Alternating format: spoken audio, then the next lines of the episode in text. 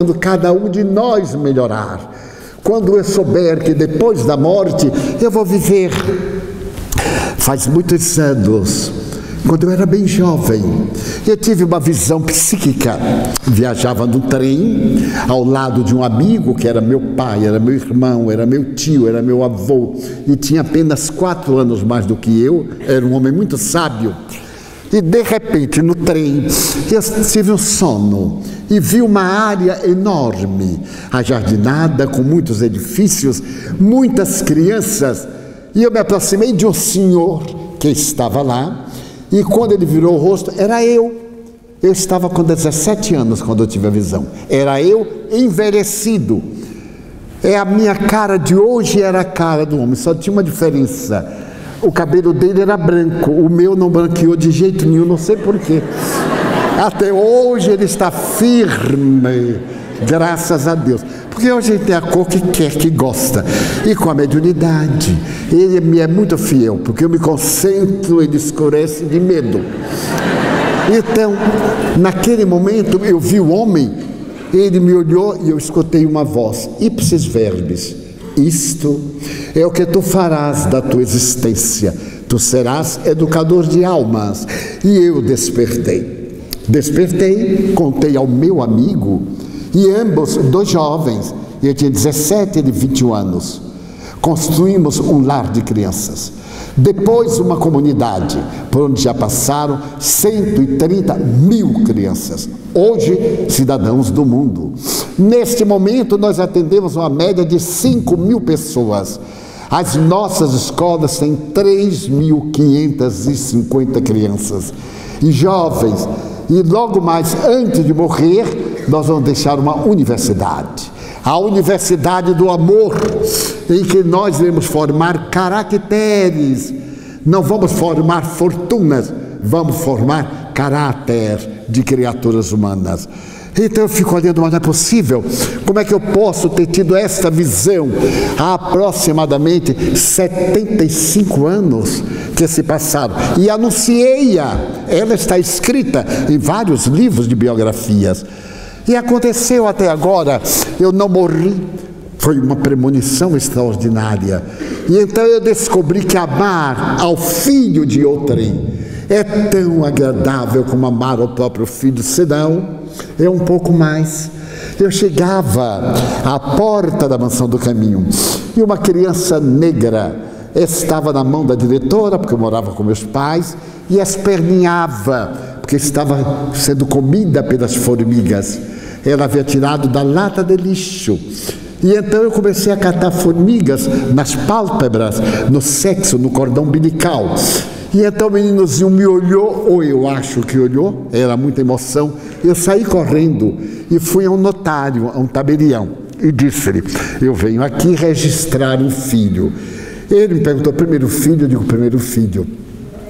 Senhor está nervoso? Eu disse, estou, sim, senhor. Como era o nome dele? Eu digo, Jaguaraçu Pereira Franco, em homenagem ao índiozinho que eu via quando era criança e que brincava comigo. No filme, essa cena é muito engraçada.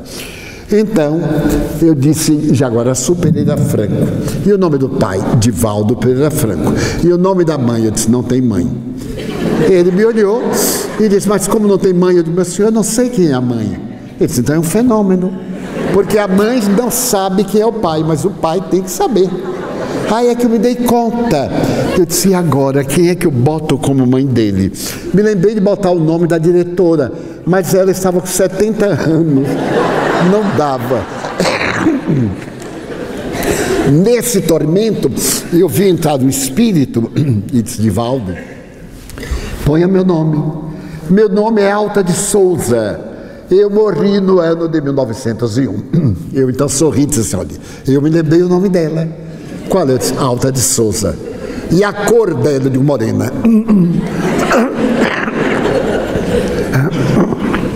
E do menino. Eu disse: ele é negro. Então, ele sorriu e bem, aí ficou meu filho, biológico. Eu não tinha ideia, sei lá se era pecado, se era crime. Era crime. A Constituição não permite uma coisa dessa, mas eu botei. Daí a pouco me aparece uma menina. Também na porta eu fui registrar. Quando cheguei, o tabelião, o tabelião já me conhecia. Ah, então, veio registrar o teu filho? Vice, senhor. Mas tem sete meses.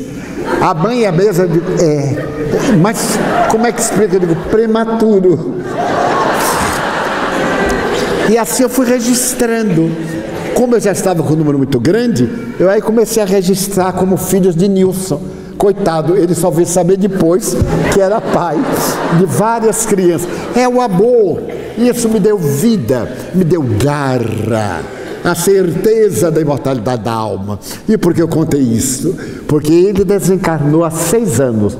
E ontem, em uma reunião mediúnica abençoada, ele veio do além falar conosco, porque ele deixou aqui excelentes amigos e veio saudar esses amigos da reunião mediúnica. Era o amor, ele falava com lágrimas nos olhos e me olhava, e eu olhava porque eu continuo vendo, apesar daquela experiência de eletrochoque que eu não tive. Mas então, veio dizer que a maioria dos nossos problemas é causada por nós e que em muitos casos de depressão orgânica existem perturbações espirituais. E muitas pseudodepressões são obsessões que o espiritismo logra atender pela técnica e terapêutica da chamada energia.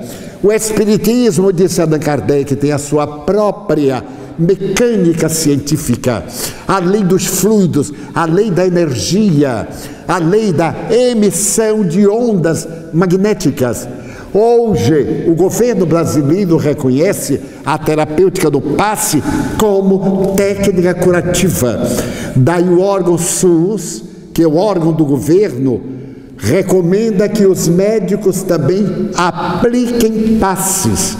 E quem aplica passes em hospital tem permissão legal e moral. Estamos chegando ao momento em que a imortalidade da alma já não é mais um sonho, uma probabilidade, é uma realidade específica que nos traz uma grande esperança. O tempo urge e gostaria de deixar uma mensagem de alegria e de bênçãos. Stanislav Grof foi pioneiro da ciência. Essa ciência criou a psicologia transpessoal, a quarta força em psicologia. A primeira força é exatamente a psicanálise. A segunda força nós podemos ver no behaviorismo, a doutrina desta comunicação humana. Também a psicologia humanista e agora a quarta força, a psicologia transpessoal, em que nós aceitamos a obsessão, a comunicabilidade dos espíritos, a reencarnação. É uma hora de bênçãos, vamos contribuir para que o mundo seja melhor para nós. Quem veio com ressentimento, tire da mente o ressentimento que é ferrugem. Toda ferrugem prejudica o mecanismo. Quem guarda mágoa carrega lixo no coração. É o tipo da bobagem infantil. Carl Gustavo Jung, o psiquiatra, chama isto estado de infância. A criança que existe em nós. Quantas vezes fulano passou por mim e não falou comigo, ele fica com raiva. Quando não fala comigo, até agradeço a Deus, porque me poupa de falar. Então vamos acabar com esse lixo mental e criar uma psicosfera de amor. Se alguém não nos ama, o problema é dele. Mas o nosso problema é amar.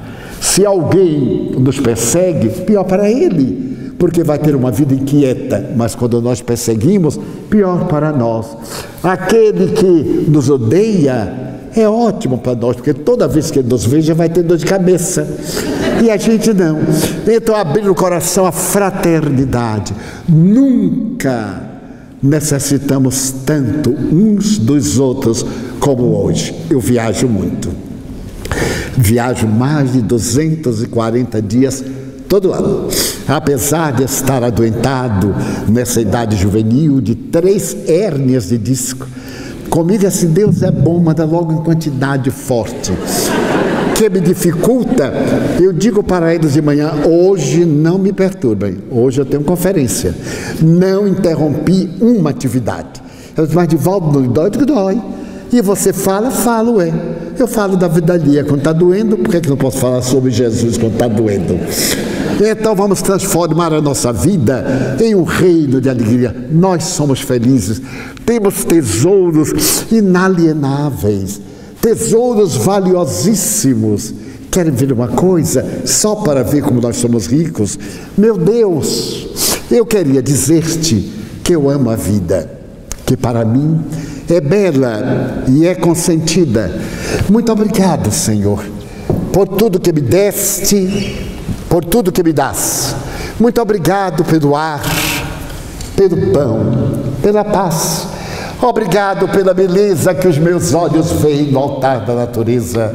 Olhos que fitam o céu, a terra e o mar, que acompanham a beleza da natureza e seus tons sutis, em todas as cores, as dádivas das flores muito obrigado, Senhor, porque eu posso, meu amor, enxergar, mas diante da minha visão, eu formo uma oração pelos que são cegos, se debatem na escuridão, choram na solidão, sofrem na cegueira, na sua ilusão. Então eu tenho certeza que na outra vida eles também enxergarão. Muito obrigado pelos ouvidos meus que me foram dados por Deus, ouvidos que ouvem o tamborilar da chuva, do telheiro, a melodia do vento nos ramos do olmeiro, as lágrimas que vertem os olhos do mundo inteiro, pela minha faculdade de ouvir, deixa-me pelos surdos pedir. Eu sei que depois desta dor, no teu reino de amor, eles voltarão a ouvir. Muito obrigado, Senhor pela minha voz, pela sua voz, pela voz que canta, que ilumina, pela voz que legisla, que declara o amor. E quando estou a cantar, eu me recordo daqueles que sofrem de afasia. Eles não cantam de noite, eles não falam de dia. Oro por eles, porque eu sei que depois desta prova da vida nova, eles cantarão. Muito obrigado pelas minhas mãos, mãos que aram, mãos que semeiam, mãos que agasalham, mãos de ternura que libertam da amargura mãos dos adeuses, que apertam mãos, mãos de sinfonias, mãos de poesias, mãos de sinfonias, mãos de cirurgias, pelas mãos que atendem a velhice, a dor, o desamor, pelas mãos que no seio embalam o corpo de um filho alheio, sem receio, e pelos pés que me levam a andar, sem reclamar. Muito obrigado, Senhor, porque eu posso bailar diante do meu corpo perfeito.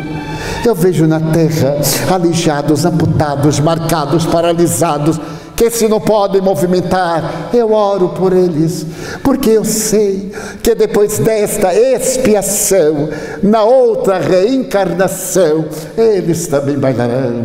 Muito obrigado por fim pelo meu lar. É tão maravilhoso ter um lar não importa se é uma mansão, uma tapera, uma favela, um ninho, um grabato de dor, um bangalô, uma casa do caminho, seja o que for, mas que dentro dele exista a figura do amor. Amor de mãe, ou de pai, de mulher, ou de marido, de parceiro, ou de um amigo, de um filho, ou de um irmão porque é tão triste viver na solidão. Pelo menos a companhia de um gato, de um cão. Mas se eu a ninguém tiver para me amar, nem o teto para me agradar, nem uma cama para repousar, nem aí reclamarei. Pelo contrário, eu te direi: obrigado, Senhor, porque eu nasci. Obrigado, Senhor, porque eu creio em ti. Pelo teu amor, obrigado, Senhor pela sua audição. Muito obrigado, senhores.